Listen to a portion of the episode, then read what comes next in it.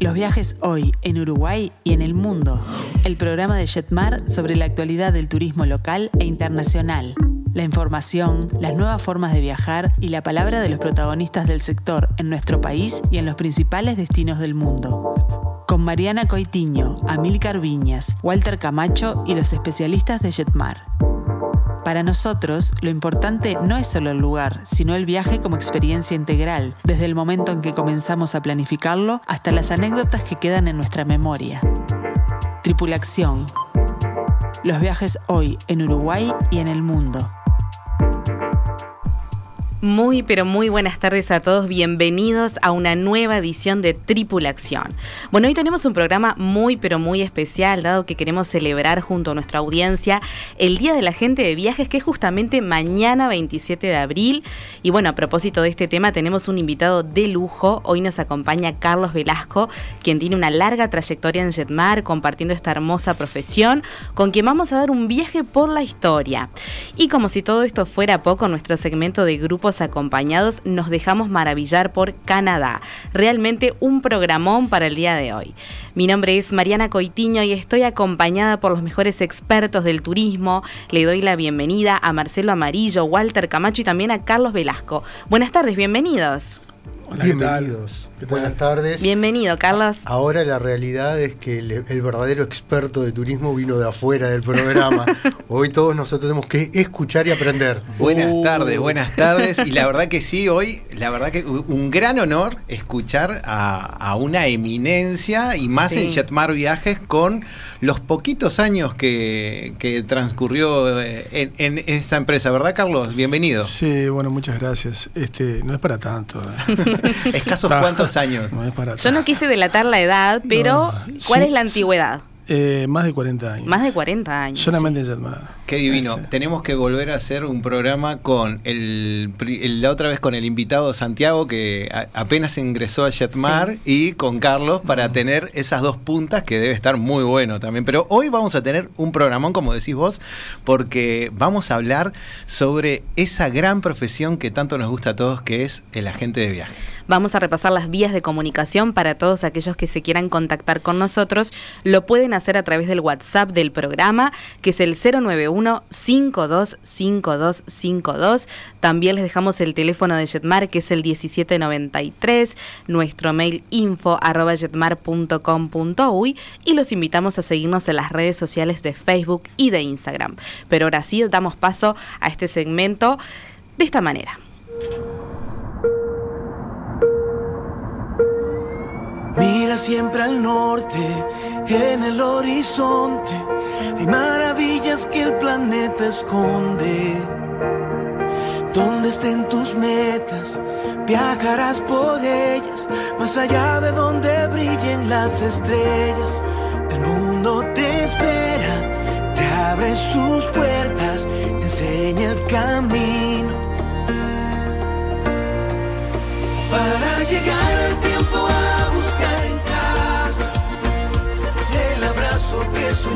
en la distancia para llegar a ese destino que Bueno, y ahora sí, de esta manera, escuchando dos salas, justamente que fue la música institucional de Copa por los 75 años, le damos la bienvenida oficial a Carlos Velasco y tenemos que saludar a Milcar. Sí, no nos olvidemos, por no. Esperemos que esté descansando porque está con el jet lag llegó con un éxito rotundo de su viaje a Japón y Emiratos con un grupo espectacular. Esperamos los cuentos en los próximos programas, seguramente. Lo, vamos a tener. Vamos a tener todo el desarrollo de lo que fue, pero le mandamos un abrazo muy fuerte desde acá. Le mandamos un saludo muy grande. Seguramente porque las imágenes que nos mandó fueron increíbles. Las vamos a tener colgadas seguramente también en, los, los, programas, pero cuando nos cuente cómo fue el viaje, pese que estaban las grabaciones, debe ser las, las experiencias en vivo que nos va a contar, van a ser increíbles increíble, no se la pierdan. Muy bien. Bueno, y yo les comento que eh, en el día de ayer, cuando hablábamos con Carlos un poco eh, planificando el programa del día de hoy, yo me quedé muy sorprendida cuando me comentaba cómo realmente hacíamos para reservar hace 30, 40 años un hotel en París. Sí, sí, este, yo le comentaba ayer a Mariana de que hace muchísimos años lo que hacíamos era nos marcábamos con teletipo. Este, y el teletipo era un, eh, tenemos era una máquina, no, yo, yo me recuerdo, este, iba, iba a, un local que antes era UTE y Antel, todo junto, era la UTE, en la calle Mercedes, y, picaba, Mercedes y Paraguay, y picaba en una máquina, picar era escribir a máquina en esa máquina, y, y escribía una frase, y lo que picaba era una cinta, esa cinta que tenía, este, por ejemplo, dos centímetros de ancho y, se llenaba de agujeritos. Y después lo que hacía era, la ponía en un, en un, este, en un visor, no me acuerdo cómo era, y discaba a dónde tenía que mandarlo. Discaba y automáticamente mandaba después, este, leía la, la máquina esa, leía la cinta y mandaba el teletipo a París, a Nueva York, a donde sea, para hacer una reserva de, un, hotel, por ejemplo. Y los costos, los costos, por eso era la cinta perforada. Yo me acuerdo la primera vez que, accedí al Telex con cinta perforada, porque yo tenía en la oficina, pero sin la cinta, y claro, me salía carísimo cada conexión.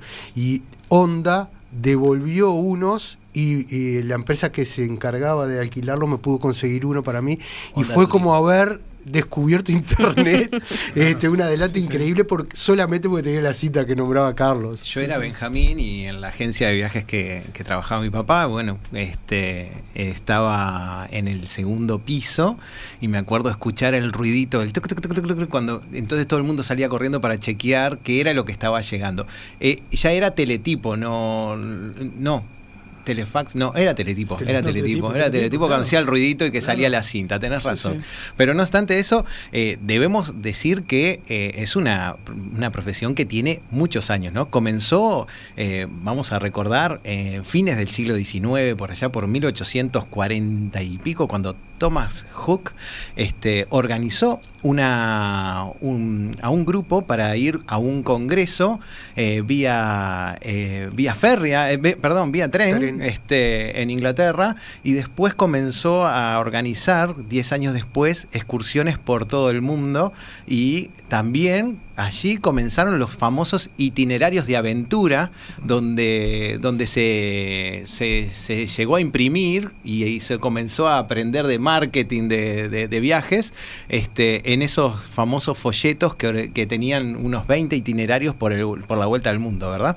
Bueno, este, una de sus itinerarios fue famoso, que demoró 222 días, y, esa publicidad dando la vuelta al mundo donde se hacían y se organizaban viajes grupales, este, Julio Verne se inspiró en, escribir la vuelta al mundo en 80 días, ¿verdad? Volviendo a las anécdotas de, Carlitos un poco, eh, ¿cuántas veces dejamos la profesión porque ya se nos terminó. Ahora apareció el Telex, ahora apareció Internet, ahora y sin embargo eh, nuestra profesión nos da la oportunidad de reconvertirnos y decir, ¿cómo, ves la etapa en la que estamos ahora comparado con eso? Lo que pasa es que es, algo, es algo brutal, ¿no? Porque eh, nosotros, nosotros venimos de una etapa en la que era todo a través de manuales y, y, era este, cálculos con, con este, la FACIT, este, no sé si se recuerda, una, una máquina que era mecánica, la, la, de suma y resta y multiplicación. Eh, venimos de esa época. Y no podía este, faltar la, la, Biblia de la gente de viajes que se llamaba la JIT, ¿no? Sí, que eran donde estaban cargadas las tarifas aéreas. Pero estaban los ATP también, estaban los, los, manuales, este, los manuales de los hoteles, con la información de los hoteles, que uno, eh, H y G creo que se llamaba. OAG. OAG. OAG. Los OAG. Este, y eran manuales, entonces aparecían manuales y nosotros este, no siempre teníamos, no, todas las agencias tienen manuales, este, había un manual para cada agencia, ¿no? Y tenía un costo traerlos, y bueno, era, y era todo mucho más artesanal, y, pasamos de el teletipo a la primera, a la, primera este, eh, máquina de escribir eh, eléctrica, que eso era, era fantástico. Este, pasamos de, de ahí eh, al fax, este, que era algo algo que era maravilloso. y cuando nos pusieron, nos pusieron nosotros el GDS, el primer GDS acá en Uruguay, lo, fue en Jetmar Viajes que, lo tuvimos. Eh, ese primer GDS, que es GDS es, este, un sistema global de distribución, que los nombres son Amadeus, Abre. Bueno, nosotros tenemos la posibilidad de reservar hoteles a través de la computadora. Eh, y era, ya, no, ya no necesitábamos más escribir. Ya estaba todo en la computadora en esa pero estamos hablando de los años 80, por ahí, ¿no? Mm, sí, casi 90. Y, era fantástico. Y, habían compañeros que iban mucho a Estados Unidos a hacer cursos y nos, y, nos y hacíamos cursos internos para manejar. Y hoy por hoy seguimos trabajando con esos sistemas, ¿no? Este, hoy en día y cómo va, cómo va mutando, es, así, este, porque uno va pensando de, como decías, del teletipo, pensando de, esperar cómo llegaba la reserva, de si venía confirmada o no. Eh, ¿Cómo veíamos la disponibilidad, por ejemplo, Marcelo? Eh, no, no, no, no había, no, había. no se veía, no, teníamos que mandarla a pedir y a ver cómo llegaban. También estaban... Y después le, mandabas el, el cheque. El cheque. Que agarrabas, para un cheque, era un cheque que le pasabas por una máquina que marcaba, le marcaba el monto, lo marcaba eh, como un grabado, este, y eran cheques de empresas americanas en general, se marcaba y se mandaba por correo. Algo de brutal, por correo. ¿eh? Tal cual, tal cual. Y habían, estaban también lo de las compañías aéreas que se mandaban, se iban a chequear dentro de la misma compañía aérea y la compañía aérea tenía que chequear a su central de reservas a ver cómo venía confirmada esas reservas que se generaban, ¿no? Nosotros allá en, Punta del Este eh, todo llegaba después. la capital era una cosa, todo llegaba después. Entonces, este, eh, yo vendía pluna y aerolíneas, que eran los, los puentes aéreos. más vendido de Punta del Este. Y los Punta del Este, Buenos Aires. Todo, y se manejaban con el número de vuelo, tenían unas cajas de madera con las cartulinas, con el número de vuelo y a lápiz con una goma colgando al costado de la caja de madera anotaban el nombre, Marcelo Amarillo, pues Carlito Velasco, el asiento 1, el 2, y no, Carlito Velasco no va, lo borraban con la goma y ahí ponían Marianita Coitiño, este, era todo muy artesanal. Muy artesanal. Muy artesanal. Este, es eh, un poco también eh, muy emotivo de recordarlo, pero este, creo que también es un poco la, alegría y la virtud de nuestro trabajo de la proyección hacia el futuro que tenemos, que Carlitos en eso es un adelantado ah. porque siempre está proyectándose me gustaría que nos contara algo de eso. Pero antes, tenemos dos bloques, así que ah. podemos, podemos disertar un poquitito más sobre justo este tema que recién dijiste, porque acá tenemos un factor que, que intentamos eh, día a día con toda esta tecnología que lo vamos a hablar a futuro también, eh, en un poquitito más adelante, de que en esa época, e, con esas vivencias, nos aventurábamos a ilusionarnos con el pasajero de cómo proyectar el viaje y si venía confirmado qué más cosas hacer, ¿verdad? ¿Es así, Carlos? Entonces eh, buscábamos, bueno, este hotel, si viene confirmado ya podemos hacer esto y esto y esto y, y cómo será y, y a la gente le hacía imaginar ese viaje ideal sin la necesidad de que Google le, dijera cómo es el hotel, cuántas ventanas tiene, si, si la sábana es blanca o celestita o, o si tiene un, cuadro tal o, de... El Google para nosotros eran los pasajeros que volvían, a los cuales escribíamos y los llamábamos y les preguntábamos y nos pasaban tips y la gente le... Porque claro, eh, nosotros no vendemos un viaje, no vendemos un solo viaje. Nosotros vendemos tres viajes. Pero. O sea, eso. Mm. este Porque la preparación es un viaje. Y ahí empieza el viaje. Cuando uno no prepara, cuando, cuando uno no prepara el viaje y va a, lo que a lo que a lo que manda, em, no es lo mismo que prepararlo y, ya empezar a saborearlo. Claro, por más que te sorprenda el destino. Sí, sí, indudable. Pero aparte de eso, después está el viaje, que es la parte más corta, y es la parte que se pasa más rápido, y es la parte que... Y después está la satisfacción de poderlo contar. La más linda. En, en, la reunión con tus amigos, el intercambiar el contarle a tus hijos, el contarle a, tus, yo qué sé, a tu familia. En los viajes este, familiares que no terminan nunca. Claro. Porque eso sí que sí es de por vida con las anécdotas, de acordar de aquel viaje y, lo, increíble de, lo que era basarnos en lo de los pasajeros, en las experiencias de, terceros, porque no nos quedaba otra. Este, yo siempre me quedó este, la primera vez que vino un pasajero a pedirme para ir a Carlo Vivari y no tenía ni idea de lo que me estaba hablando. Yo pensaba que me hablaba de una película de terror, de Boris Christoph o algo, y las dificultades que uno hallaba que tenía que ir a una biblioteca para encontrar documentación. Entonces, este, y más en un país del otro lado del muro, ¿no? Los desafíos de esa época. Y recurrir a los colegas, este, que siempre la nuestra, más allá de todo, ha sido siempre una, una profesión este, muy generosa y ha habido colegas, que Carlito los conoce, muy generosos con nosotros cuando empezábamos, que nos transmitían esa experiencia, esa vivencia que ya traían de, sus viajes o de los viajes de sus clientes, eh, que fue algo maravilloso. Antes de, ir a la pausa, Marcelo, me gustaría que Carlos nos cuente por qué realmente eligió esta profesión. Mira, eh, yo me enamoré de la, de la, profesión después que empecé, después que, que empecé a entender cómo funcionaba. Y porque claro, uno con 17 años no tenía mucha, mucha, mucha idea de qué, iba el mundo. Y, la verdad que, que, descubrí el mundo con la profesión. Este, eh, porque es un mundo de posibilidades, porque el mundo no termina en la Plaza Independencia, y por un montón de por qué más, y por las experiencias. Este, tuve la suerte de viajar desde muy joven, entonces eh, el primer viaje que hice eh, fue algo, algo alucinante. En los años 80, cuando un pibe de 20 años, 22 años como tenía, este, era imposible que lo pudiera hacer, salvo que tuviera mucha plata la familia, ¿no? obviamente, que no era mi caso, ni, ni remotamente. Entonces, este, es una, te vas enamorando de eso, te vas enamorando de la gente, la, porque hay un condimento que es fundamental, que es el, el, la, interacción con el cliente y con el cliente que después de un tiempo pasa a ser tu amigo. Porque ya, después tiene que haber una simbiosis, tiene que haber una, una relación de confianza mutua, tanto vos en el cliente como cliente en vos.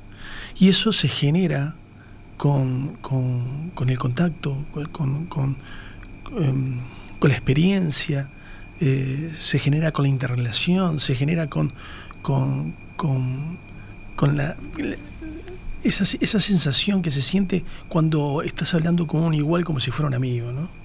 Entonces, a lo mejor no, soy muy claro en la explicación, pero, pero eso, eso ya es, uno llega un momento que después uno le conoce la vida al, al cliente, ¿no? Después de tantos años porque le vendiste la luna de miel y porque después de la luna de miel tuvo el hijo y se hizo su primer viaje con su hijo y después de su hijo este, tuvo dos y después tres y después la abuela, y después la tía y después la madre y viajaron con la madre y, y vas escribiendo un poco la historia y te enorgullece este como, como eh, el progreso a veces, ¿no?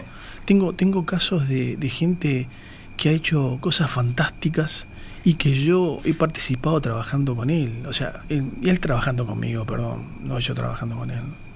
Este, y yo he participado ayudándolo con el tema de los viajes y, y cosas que vos decís, pa, este, este, este, loco es un monstruo.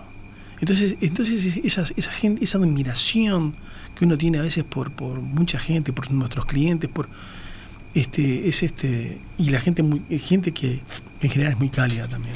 Bueno, hay mucho más justamente de este tema, pero vamos a ir a una pequeña pausa. ¿Y cómo nos vamos a la pausa, Marcelo? Nos vamos disfrutando de una hermosa canción. Un clásico. De Serrat y Sabina en vivo, Cantares.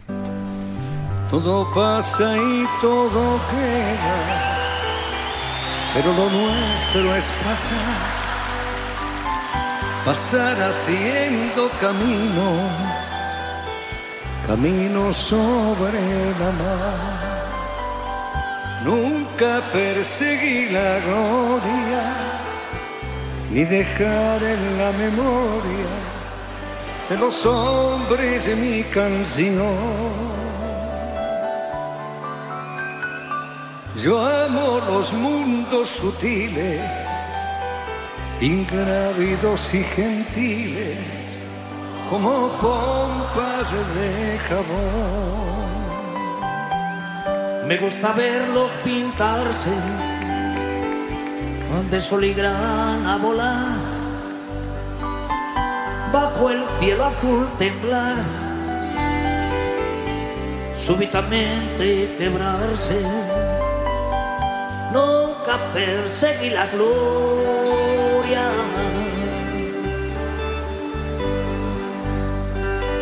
Caminantes son tus huellas el camino. Y nada más. Seguinos en las redes, Jetmar Viajes en Instagram y en Facebook. Se hace camino al andar. Al andar se hace camino y al volver la vista atrás, se ve la senda que nunca se ha de volver a pisar.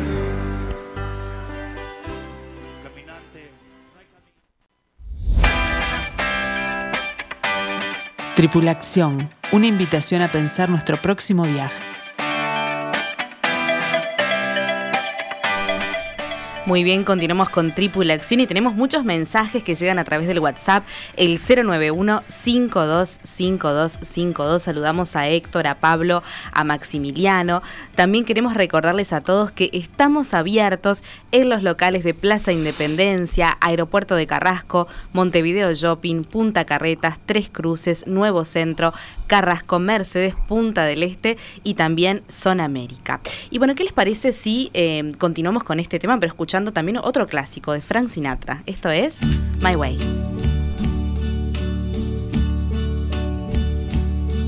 And now the end is near, and so I face the final curtain.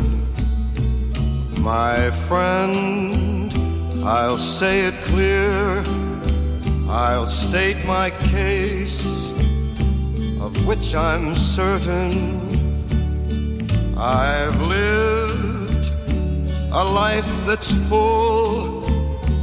I traveled each and every highway and more, much more than this.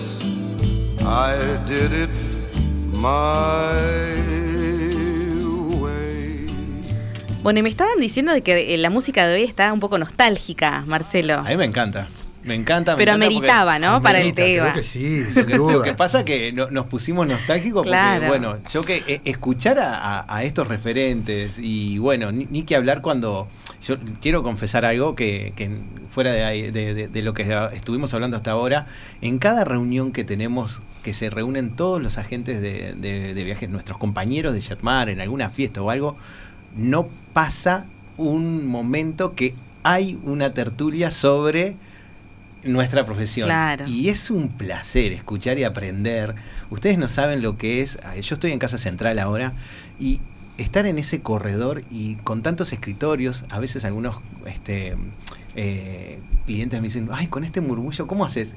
Es un placer escuchar a cada compañero con cada, con cada viaje, con cada historia de viaje aprendes un poquitito más. Yo todos los días aprendo algo nuevo. Esto es una innovación minuto a minuto. Eso por lo menos es para mí.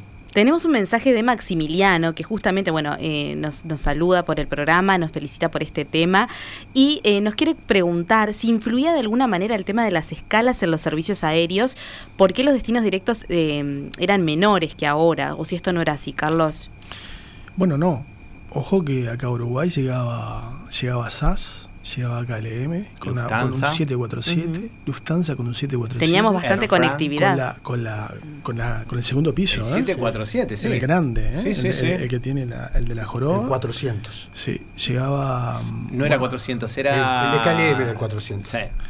Este, bueno, KLM, SAS, Alitalia, eh, bueno, aerolíneas que tenía un montón de vuelos, puente aéreo, y, este Paris que tenía no sé cuántos vuelos. Panam. Panam, pa, Panam. Y después estaba Loy Boliviano, había un montón, pero, pero eh, había una conectividad muy, muy La vieja Bianca que venía antes de, extrañarla, que, había que hacer la noche en Buenos Aires para viajar con ellos. Ecuatoriana decía. Ecuatoriana. no estamos muy viejos. Vamos, vamos a voy a dejar, voy a dejar una vivencia mía de mi niñez, este, que eh, mi papá hacía el traslado de las tripulaciones del aeropuerto a los hoteles para por el cambio de, tripulaciones en, el aeropuerto de Montevideo, para que vean lo que era la conectividad en, los años 80. Y me acuerdo que escuchábamos, nos parábamos en, en, una perpendicular, la Rambla en Carrasco, esperando el horario que llegaba el vuelo, que era donde estaba la pista de... Ahora están muchas eh, eh, canchas de fútbol del Banco República, casi el arroyo Carrasco, donde estaba la pista de, de aeromodelismo, y ahí escuchábamos, sintonizábamos una, un pedacito pegadito a 101 no sé, y algo que en la FM donde se escuchaba la, la, torre, De, Carrasco y escuchábamos cuando estaba aproximando el vuelo y ahí ya nos íbamos para, el aeropuerto. No me olvido más de, esas tripulaciones que subían a, a, los buses, este, de verlos bajar de, esos hermosos aviones. ojo que nosotros hablábamos, hablábamos de la cantidad de compañías que llegaban, pero no todas las compañías venían directas porque no. había autonomía de los aviones en esa época para hacer un, largo, un long haul. Air France, por ejemplo. Sí, sí. Era vía Río de Janeiro. Claro, Aeroflot que venía. Por Aeroflot, pa. Que hacía, hacía Montevideo Isla Dosal. Isla Dosal. Isla Dosal. Isla Dosal Moscú. Googleen dónde está Isla Dosal, ¿eh? Es una islita, es una islita, es una islita frente de África. Este, y, y, lo más simpático que después hacía Moscú, y como era baratísima, este, hacías Montevideo y Dosal Moscú, Madrid, Montevideo Dosal Moscú, París. O sea, era, pero claro, de uno pagaba. Y en esa época, por ejemplo, se pagaba mil dólares, mil doscientos dólares, mil trescientos dólares a lo mejor un pasaje. Y hoy por hoy se paga menos de esa plata. Los mil dólares de hace 30 años, 40 años, el poder de compra que tenían eran muchísimo más fuertes. Claro que sí. Que el que tenemos hoy por hoy. Por lo tanto, los pasajes son mucho más baratos en relación. Muchísimo más baratos. Y todo el mundo piensa que es al revés. Y todo el mundo. Este, con referencia a la, pregunta que hace Maximiliano. Maximiliano el, en, una, en una época, durante una época, la fórmula de cálculo de los pasajes era por millas. Entonces, ¿qué pasaba? Uno compraba un pasaje Montevideo, Madrid-Montevideo, y resulta que tenía derecho a 20.000 millas, por ejemplo. Entonces, como los aviones no tenían una autonomía, una autonomía muy alta y tenían muchas escalas, en general el avión, por ejemplo, este, me acuerdo que Iberia tenía, cuando vino, vino el famoso DC-10, hacía escala en Las Palmas era por un tema de autonomía. Entonces, lo que permitía la cantidad de millas era que uno hiciera Montevideo Buenos Aires, por ejemplo, que eran 140 millas, ponele. Buenos Aires Santiago, 250 millas, Santiago Río, 600 millas, Río Madrid, este, 1000 millas y le sobraban 200 millas y se iba a París, o sea, y podía haber parado en todos esos puntos. Entonces, este, era una fórmula de cálculo que era más por la cantidad de millas que, la tarifa eh, resistía y, este, y, eso hacía de que una persona pudiera hacer muchos vuelos, tomar muchos vuelos para llegar al destino. Hoy por hoy... El corte en cartoon. Claro, en Shannon, ¿te acuerdas en Shannon? había un. Ni, que hablar el, bueno, la máquina tuya de, calcular, Dios mío, la, gastabas mismo los, teclados, ¿eh? Porque había que calcular millas. No, lo que pasa es que eso lo que hacías era, era ibas a los manuales, entonces agarras y buscabas en, la, en la tabla y te decía Montevideo Buenos Aires 140, entonces le ponías 140 y así hacías tú una tabla de toda la ruta que hacía el pasajero y tenías, por ejemplo, un 25, eh, tenías, creo que después, 10, eh, 15 y 25%. Entonces, le sumabas un 25% a las millas y el pasajero podía volar un 25% más en millas. Eso quería decir que podía hacer más escalas. Entonces, claro. Qué este, flexibilidad, ¿no? A lo que es hoy. Claro. Hoy no este, podés nada. No, y aparte, este, las compañías lo que, lo que buscan es este, el, eh, en el vuelo rentabilizar el vuelo, ¿no? Entonces, este, por eso hay ya muchos más vuelos directos, por las autonomías. bueno, también la, tecnología en la aviación cambió, eh, los aparatos cambiaron, obviamente los 747, bueno, creo que está quedando en América Lufthansa, que está volando, cruzando a Europa con, con un 747 de última tecnología, y después este, ya Emirates está dejando de comprar los A380, esos este, famosos aviones doble piso, por, por sus consumos este, y, se están volcando a cambiar de, las diferentes Como todo, y como también los agentes de viaje que se fueron reinventando, ¿sí? Pasamos la pandemia, cuando el mundo se cerró.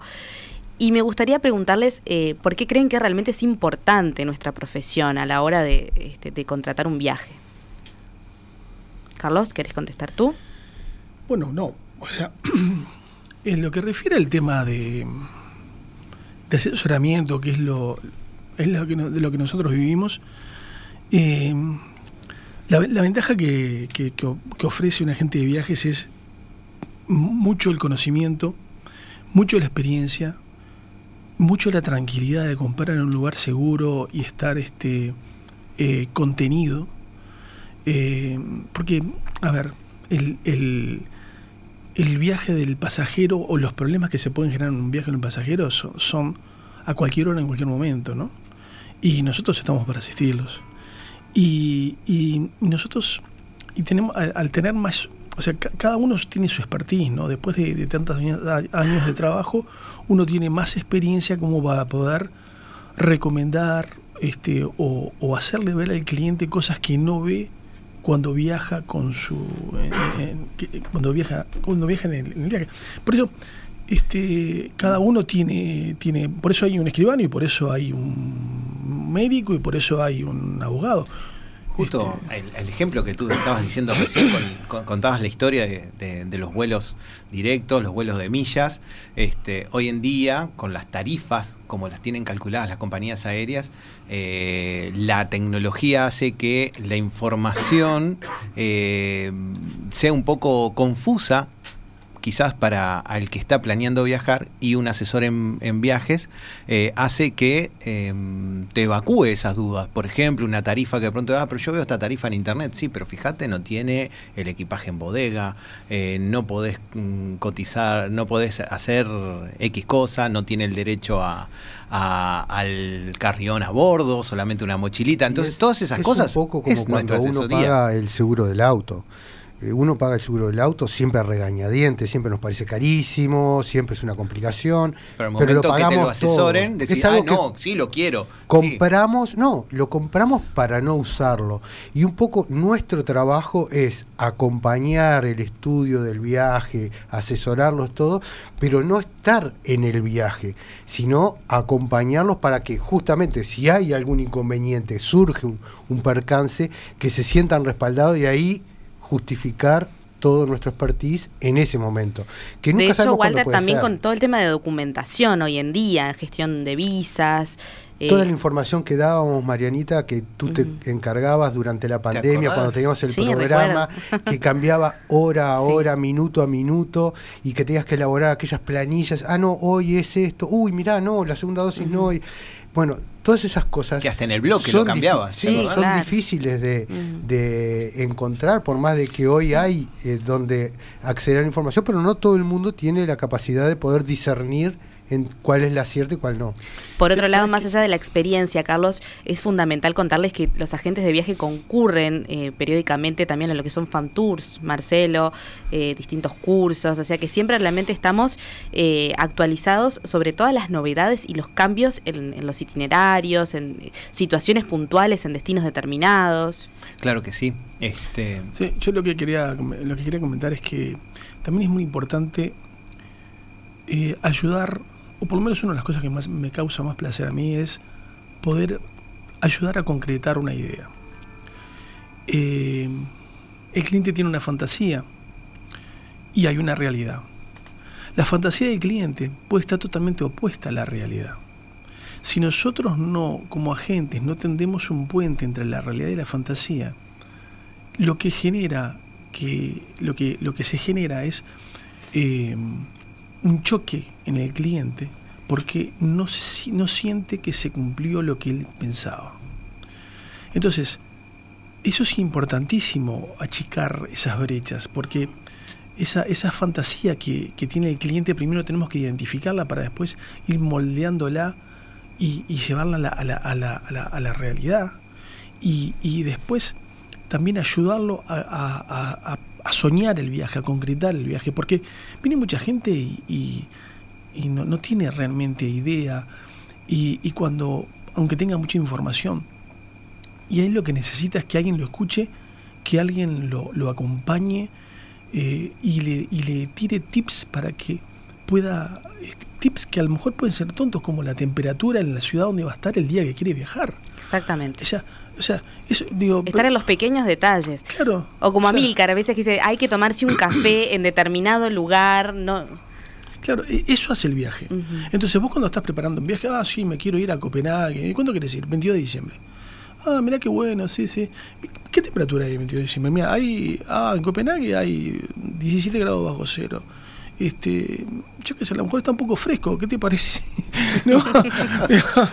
digo, pero, entonces, pero, sería más recomendable más adelante. Claro, pero el comentario, es que es que vos tenés que ir. No pinchar el globo, pero sí dirigirle. acompañarlo, porque la decisión siempre es, de, la persona que va a viajar.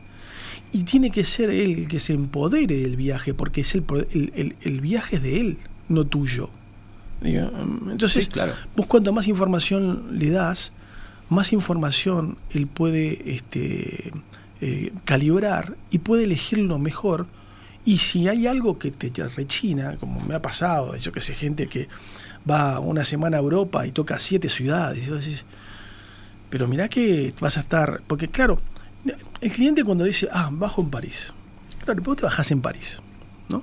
Te bajaste del avión, te bajaste del avión y para llegar al hotel demoras una hora y media o dos. Seguro.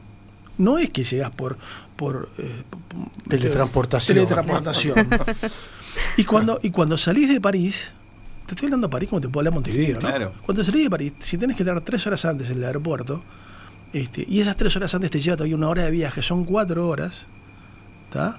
Este, hace de que, que, que tengas que explicarlo eso, ¿no? Bueno, Carlos, muchísimas gracias por acompañarnos. Pienso que ha quedado claro más que claro. Primero vamos a desearle a todos un feliz día para mañana, antes de que nos olvidemos, pero eh, Carlos tenemos que invitarlo otra vez. ¿Qué te decís, Por Supuesto, sí, sí, hablar de algún destino en particular. Así que la invitación ya, quedó. Ya lo tenemos asignado, sí, sí, sí. Vamos a comprometerlo en el aire para que no nos diga que no después. Son unos malvados. La gente es mala, mala gente. Hay un par de destinos que solo él los puede explicar, ah, así lo vamos a traer. difícil, lo, vamos, a traer lo vamos a traer. Es, un placer escucharlo. Eh, a mí me encanta cada vez que empiezan a hablar de, así, este, escucharlos con esas experiencias son increíbles. Además, lo hizo tan genérico que todo el mundo, creo que los que estuvieron escuchando y mandando mensajes, se dieron cuenta lo mismo que, yo por lo menos percibí, así que... Así que bueno, feliz día de la gente de viajes para todos nuestros compañeros de Setman. Gracias por venir, Walter. No, y para este, todos los compañeros del gremio, y todos los popes del gremio que hicieron de que el gremio sea lo que, es, lo que es. Y que nos enseñaron a todos nosotros y que siguen enseñando y son, y son este, baluartes. Hay? y hay un montón, hay miles, miles de gente. Bueno, ¿y cómo lo despedimos a Carlos, Marcelo? bueno, nos vamos con una hermosa canción, un velero llamado Libertad.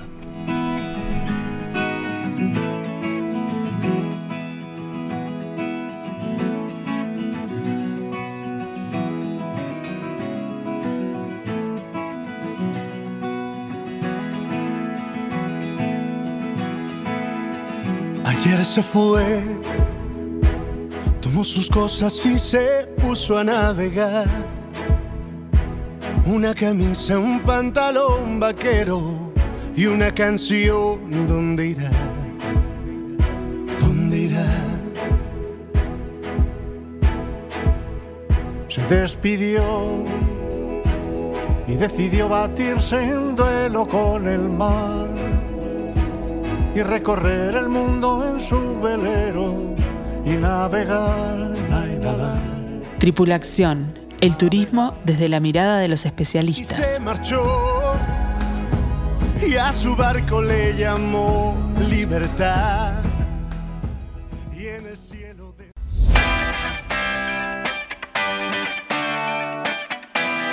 Tripulación, expertos en turismo local e internacional.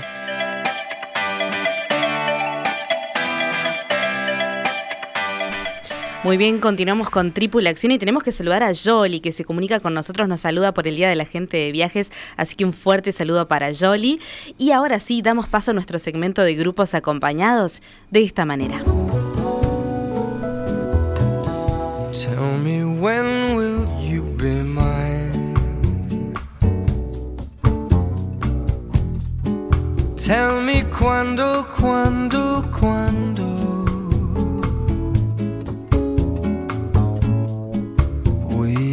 share a love divine. Please don't make me wait again. When will you say yes to me? When will you say yes to me? Tell me quando, quando, quando. Tell me. ¿Cuándo, cuándo, cuándo? Otro clásico en el día de hoy, pero en la voz de Bublé, este cantante canadiense, con quien, bueno, damos paso a este destino, Walter. ¿Cuándo, cuándo? ¿Cuándo, cuándo, El 12 cuándo? de julio. ¿Cuándo El- vamos, el Walter? 12 de julio. Eso. ¿Se acuerdan que ya estuvimos hablando de las primeras etapas de- del viaje? Este, Nos quedamos por los parques nacionales Canadá es un, manera es un destino increíble. Este, vuelvo a reiterar, lamentablemente los seres humanos somos así y es un destino que nos está bastante trancado por el tema de la documentación. Ya se nos agotan los tiempos, Sí. o sea que los últimos este, para anotarse serían en estos próximos 15 días y después ya no nos podemos manejar con responsabilidad en cuanto al tema de A no las ser que tengan pasaporte europeo, que ahí sí es más, más Eso sí, con rápido. pasaporte europeo es este, todo más ágil y más fácil. Pero la realidad es que es un viaje que ya está confirmado, tenemos eh, el mínimo del cupo ya este, confirmado, así que si Dios quiere el 12 de julio estaremos volando, como decía Carlito Velasco, elegimos la fecha para tener el mejor clima y no los 30 grados bajo cero de Montreal y Toronto y Quebec, sino que vamos a ir en, en el pleno verano de ellos con temperaturas este, que van a rondar entre los 24 y los 30 grados en la mayoría de los destinos menos en los parques, como dije la semana pasada, donde eh, tenemos un par de visitas en montaña que, baja un poco la temperatura, pero estamos hablando de 24, 23 grados, sensación térmica muy, muy agradable. Y este, habíamos terminado el recorrido eh, tan hermoso de los parques que habíamos dicho, del glaciar, y íbamos a tomar la ruta que nos lleva desde Jaspers a Kamloops en enganche hacia eh, Victoria, Isla Victoria, donde nos esperan las ciudades de Isla Victoria en sí y de Vancouver, que es el broche final de nuestro itinerario. Este es quizás el, eh, uno de los tramos eh, de bus más este, largos que tenemos durante el viaje, pero es eh, en un valle increíble, que yo ya lo comenté, está dentro de las 10 rutas a nivel mundial que uno debería de hacer una vez en la vida, está esta ruta transpacífica, que, este, es la ruta número 5 de Canadá, y donde vamos a hacer unos 440 kilómetros eh, para llegar a Kamloops y de ahí seguir eh, después de una noche de descanso y de recorrida del pueblo, es un pueblito adorable sobre un río, este, vamos a seguir hacia las islas.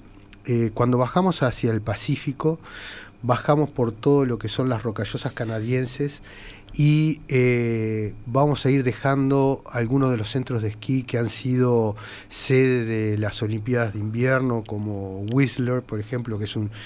eh, Esa es ruta un- debe ser magnífica, perdón es que te magnífica, corte, porque los paisajes son Porque de aparte postal. son este, fiordos gigantescos del. Océano Pacífico que entran este, en las rocallosas y nosotros vamos este, bordeando esos fiordos este, hasta, hasta tomar un, un ferry, un transbordador, como les dije el otro día, para poder decir visité Canadá, hay que haberse tomado algún ferry en alguno de sus, de sus ciudades, si no los canadienses consideran de que no y vamos a cruzar a Isla Victoria. Isla Victoria es este, un bastión de la colonia inglesa, es eh, una pequeña isla que mantiene todo el encanto inglés desde la prolijidad, el verde, eh, los enjardinados, la arquitectura este, colonial de la época. Ya saben que Canadá es como Uruguay, es- la historia es bastante reciente, estamos hablando de cuando algo es muy histórico, es de Sí. 1700, o sea, este, bueno, pero toda esa arquitectura tradicional de ellos este, es este, hermosísimamente conservada, donde vamos a tener una visita al Busch Garden, al Busch Garden, que es este Bushard Garden es un, un jardín que la señora, siempre lo comento en, en las reuniones, este, el marido tenía unas, este, unas minas de donde sacaba piedra y un día se lo dijo, viejo, ¿no me das el pedacito este de la mina para hacer un, un jardincito? Un jardincito. Y empezó con ese jardincito, con un este, en, una de, las minas y, terminó siendo uno de los parques eh, y jardines más buscados en el mundo. El Bushard Garden es este, en cualquier época del año que uno lo visite es espectacular, pero nosotros estamos haci- haciéndolo en una época veraniega donde todo el colorido de las flores, el recorrido este, de todos eh, sus serpenteantes caminos, la salida hacia uno de los fiordos donde ellos tenían en su casa original el muelle eh, donde embarcaban en su yate privado para cruzar al continente.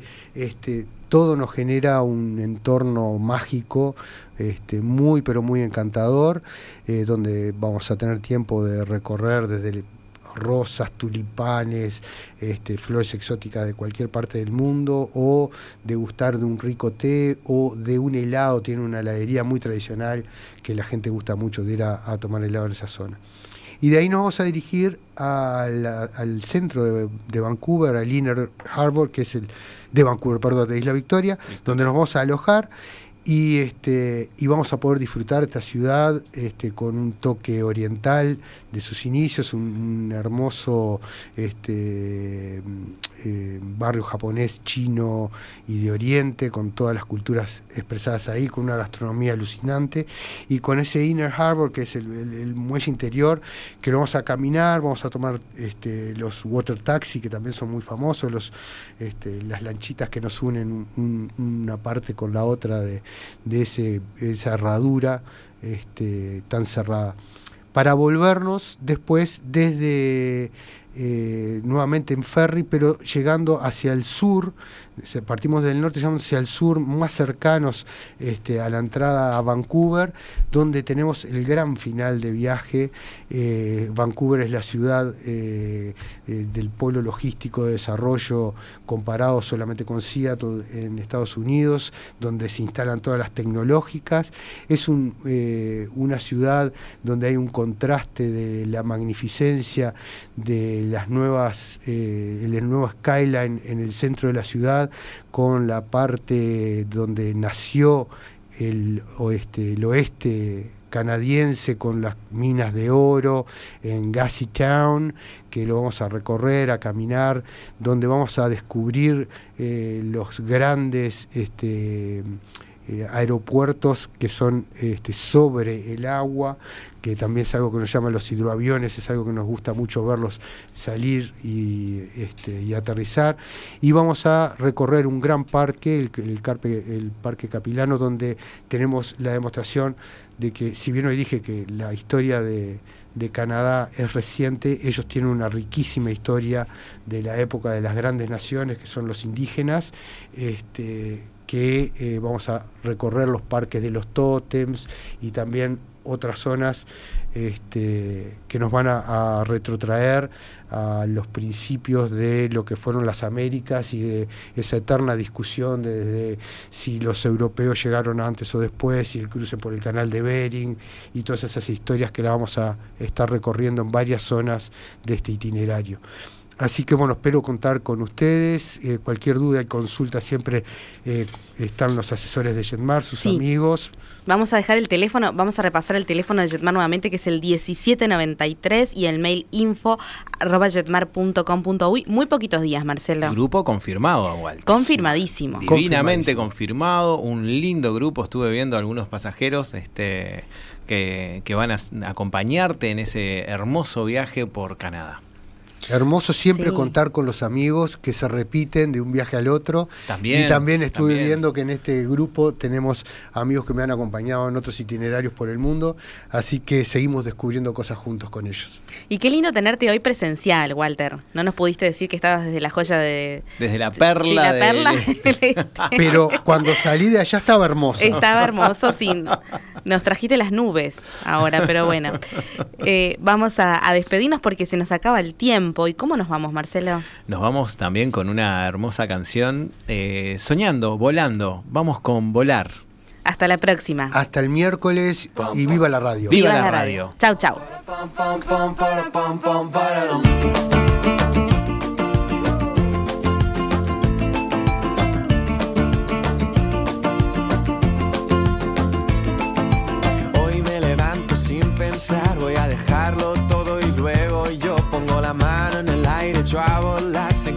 Sin complicarme la vida, disfrutar. Y yo, yo quiero más, quiero más, es como quiero ser, nada más, nada más, ni un minuto que perder, volar con el viento y sentir que se para el tiempo, pintar el momento y las nubes ir persiguiendo, saber cantar, pasarlo bien, ir por las calles y querer volar que se para el tiempo. Sentir que se para el tiempo.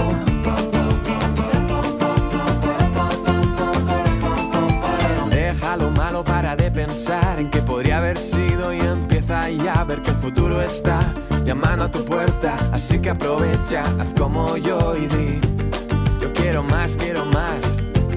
Es como quiero ser. Nada más, nada más. Minuto que perder. Volar con el viento y sentir que se para el tiempo.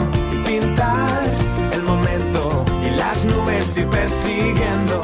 Saber cantar, pasarlo bien, ir por las calles y querer volar con el viento y sentir que se para el tiempo y ver.